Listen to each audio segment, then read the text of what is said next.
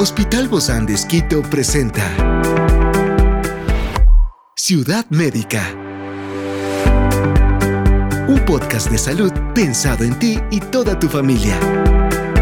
Hoy tenemos a un experto para hablarnos sobre la terapia del túnel carpiano. Se trata del licenciado Jairo Figueroa, terapeuta ocupacional con especialidad en miembros superiores y la parte funcional del Hospital Bozán de. Y hoy está aquí, en este encuentro de Ciudad Médica. Yo soy Ofelia Díaz de Simbaña y estoy súper contenta de disfrutar este podcast de Ciudad Médica en este mundo tan apasionante de la salud. Te invito a que juntos lo disfrutemos. Y definitivamente en este mundo donde nuestras manos son la conexión entre nuestras aspiraciones y la realidad, el síndrome del túnel carpiano puede transformar esa conexión en un desafío doloroso, así que la terapia del túnel carpiano emerge como un faro de esperanza en medio de la incomodidad y también en medio del entumecimiento.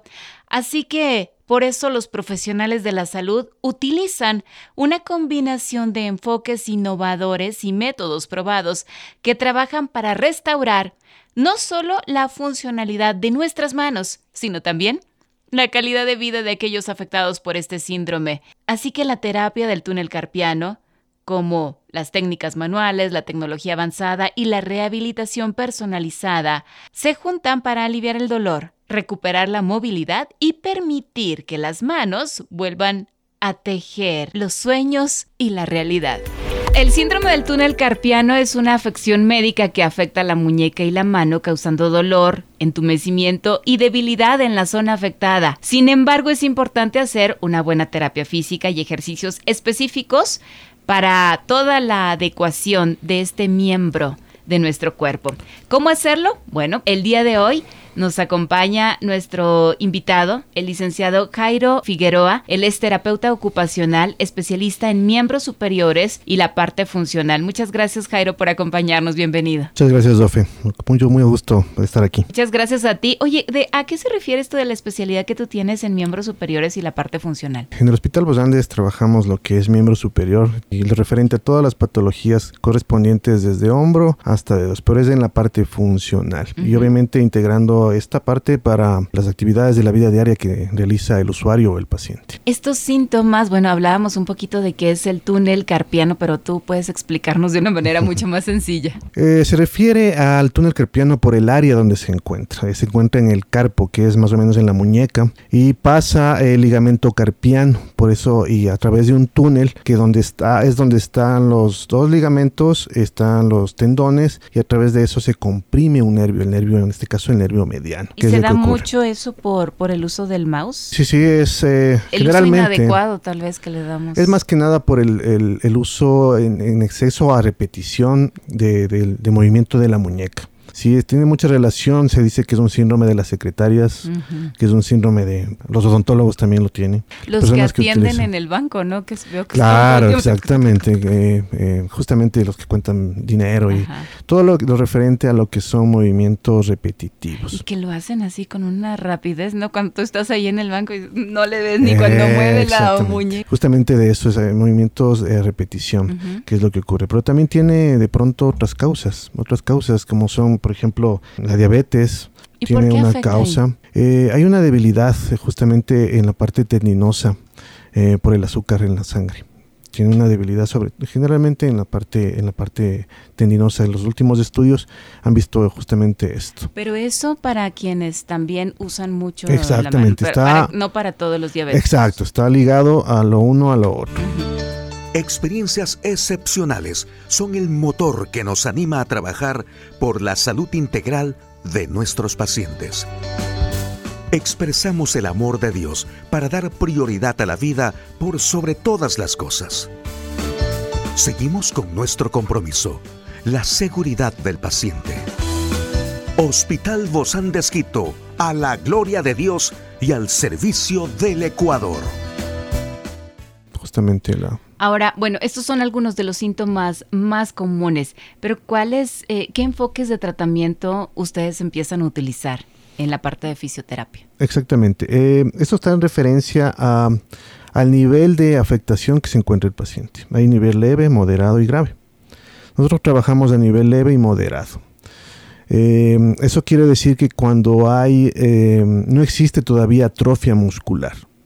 Ahí podemos, exactamente, eh, no hay atrofia muscular y no hay este, parestesias a nivel distal de los dedos. Generalmente cuando hay síndrome del túnel del, carpo hay amortiguamiento en los dedos, ¿no? Mm. Entonces eso va, eso, eso se refiere al, nivel. Esa es una señal. Eso es una señal, entumecimiento, exactamente, leve cuando es leve, ¿no? Ya cuando empezamos a sentir amortiguamiento durante todo el día o más periodo de tiempo, en, cuanto a, por ejemplo, más de tres meses de síntomas, ya podemos hablar de un nivel moderado. Ya cuando es todo el tiempo es un nivel grave. Ya cuando sentimos, ya eh, tenemos atrofia muscular, es decir, cuando la masa muscular se ha disminuido, sobre todo en la parte del pulgar. El tratamiento va dirigido a la parte leve y moderada. La parte grave ya requiere otro tipo de manejo ya es un manejo más de tipo quirúrgico, oh. que, que, se lo hace a través de traumatología, cirugía traumatológica, para poder liberar la parte del nervio mediano. A ver, Jairo, entonces hablemos de este, esta fisioterapia para el tratamiento leve y el tratamiento moderado. moderado. Dependiendo del caso, hay diferentes técnicas. Lo que más se utiliza es el frío y ahora últimamente el láser. El láser ah, ayuda bastante en, el tratamiento de, de, que se llama el síndrome del túnel del carpo. También lo que son estiramientos, eso es muy importante, ya que con los estiramientos logramos liberar este nervio que, hablábamos al principio de que está comprimido a través de los estiramientos que pueden ser ya en el tratamiento, puede ser también a nivel preventivo. Entonces, cuando nosotros empezamos a sentir estas sensaciones, es importante el estiramiento de la zona flexora y también de la zona extensora mediante ejercicios de estiramiento. Eh, nosotros educamos al paciente, trabajamos las medidas, estas medidas analgésicas que estamos hablando de calor, de, perdón, de crioterapia, a veces calor, a veces láser, dependiendo de la valoración que se, que se, que se necesite para cada usuario, y los estiramientos que son muy importantes, que nosotros le indicamos al paciente que para que lo realice. Ah, después el paciente tiene que realizarlos. Exactamente. Pero vienen con ustedes también para, para un seguimiento? Claro, obviamente que sí, obviamente que sí. Generalmente hay periodos de tratamiento de 10 sesiones, viendo cómo está el paciente. Vamos indicando cada, cada ejercicio ah, de manera diaria para que el paciente, claro. Entonces. Sí, porque el efecto incluso del láser se ve a partir de la sexta sesión más o menos. Entonces a la primera van a sentir más dolor. Eh, posiblemente, posiblemente, porque claro, estuvo sin movimiento, nosotros realizamos estiramiento, movemos, damos especie de masaje y este mm, liberación y esto lo va a provocar dolor claro. Entonces, eh, obviamente, entonces eh, recién se ve el efecto a partir de la sexta sesión. ¿Y esto cuánto dura más o menos una terapia de, este estiramiento? Eh, bueno, nosotros manejamos entre 45 minutos, de, de, 30 a 45 minutos, dependiendo si está en etapa aguda o subaguda, o sobre todo aguda y subaguda. Entonces, dependiendo de eso, podemos hacer los estiramientos. Obviamente, el nivel de dolor, ¿no? según lo que aguante, ¿no? Hasta donde, hasta donde resista. ¿Y es lo mismo en personas adultas que en más jóvenes? Eh, se da a partir de 30, 60 años, con más, eh, más incidencia en, en mujeres. ¿Qué papel juegan aquí las férulas de muñeca en este tratamiento del túnel carpiano? ¿Cómo pueden ayudar con los síntomas? ¿Salen de ahí y salen igual? No, no, no, me ayuda muchísimo, ayuda muchísimo. Nosotros confeccionamos férulas eh, en el hospital, en el área de rehabilitación, que las, las férulas me sirven para mejorar la postura y dar una especie de descanso a la muñeca. Eh, la utilización se la hace sobre todo en la noche. En la noche, entonces el paciente utiliza eh, para la noche, le permite descansar y amanece con, eh, en mejor estado. Porque generalmente los síntomas inician en la, mañana, en la mañana. Entonces el paciente se queja y dice, es que me está doliendo en la, mañana. Cuando, recién inicio, entonces exactamente.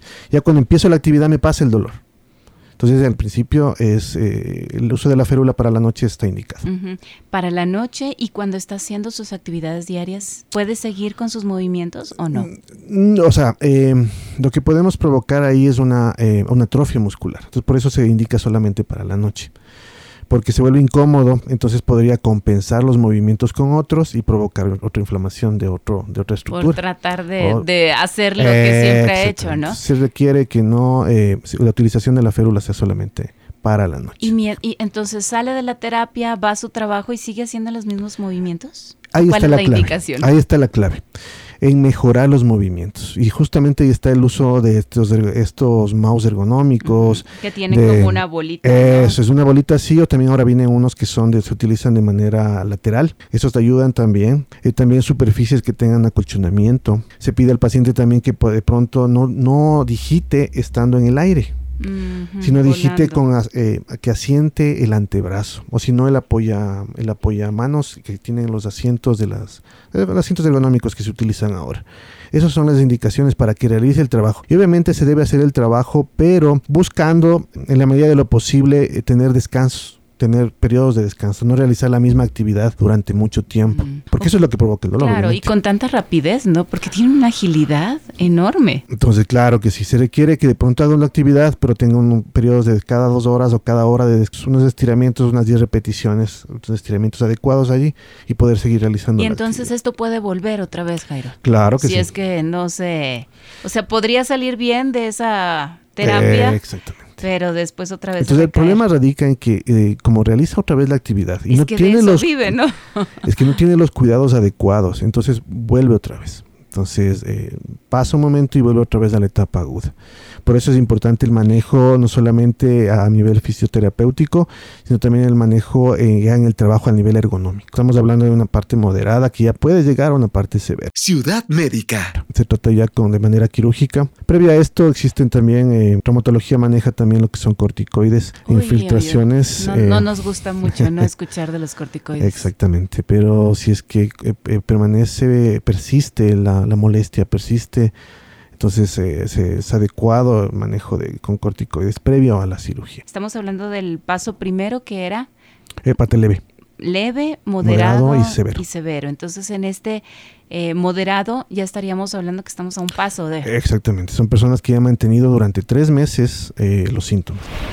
Y no hacen caso. Y no hacen caso, eh, lo que se, incluso han hecho rehabilitación, pero siguen haciendo la misma actividad. Sí es importante tomar en cuenta esto, tanto para la persona que lo, provocó también, o sea, y también al trabajo, ¿no? Porque en las actividades que nosotros realizamos se debe tener un adecuado manejo ergonómico en todas las empresas. Cuando es un trabajo que sí requiere el movimiento de la muñeca eh, todo el tiempo. Entonces los cuidados. Los cuidados son muy importantes. Obviamente, los cuidados son más importantes todas las áreas, no solamente en la parte de muñeca, sino en codo, hombro, dependiendo de la actividad que nosotros realicemos. En esta ocasión nos referimos al túnel carpiano. Pero los movimientos repetitivos traen consecuencias a nivel ligamentario y a nivel articular. Todos en algún espacio de nuestras actividades productivas siempre repetimos movimientos, a veces inadecuados. Eh, movimientos inadecuados y es la clave hacerlo de mejor forma, observando cuál es el movimiento que me provoca el dolor, evitándolo corrigiéndolo en la parte ya laboral. Y sobre todo previniendo, ¿no? Tú ya nos hablas de esto. La prevención, la clave, es la prevención. La prevención siendo lo más adecuado, observar, ver qué me provoca el dolor, tratar de corregirlo. Exactamente, exactamente. Sí, ahora que los laterales, sí, justamente el trabajo ahora que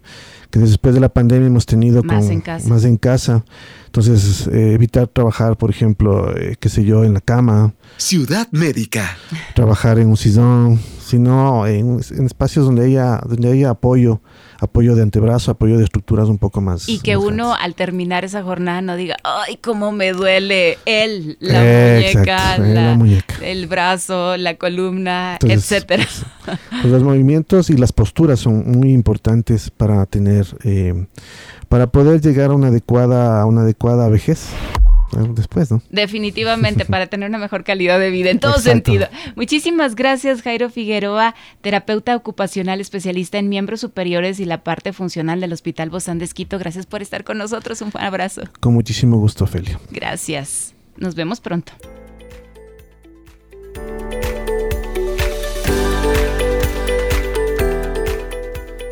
Esta es una producción del Hospital Bozán de Esquito con el apoyo de HCJB. Encuentra este podcast de salud en las redes sociales como Spotify, SoundCloud y todas las plataformas digitales. Gracias por acompañarnos en este capítulo de Ciudad Médica, un espacio para tu salud. Hasta la próxima.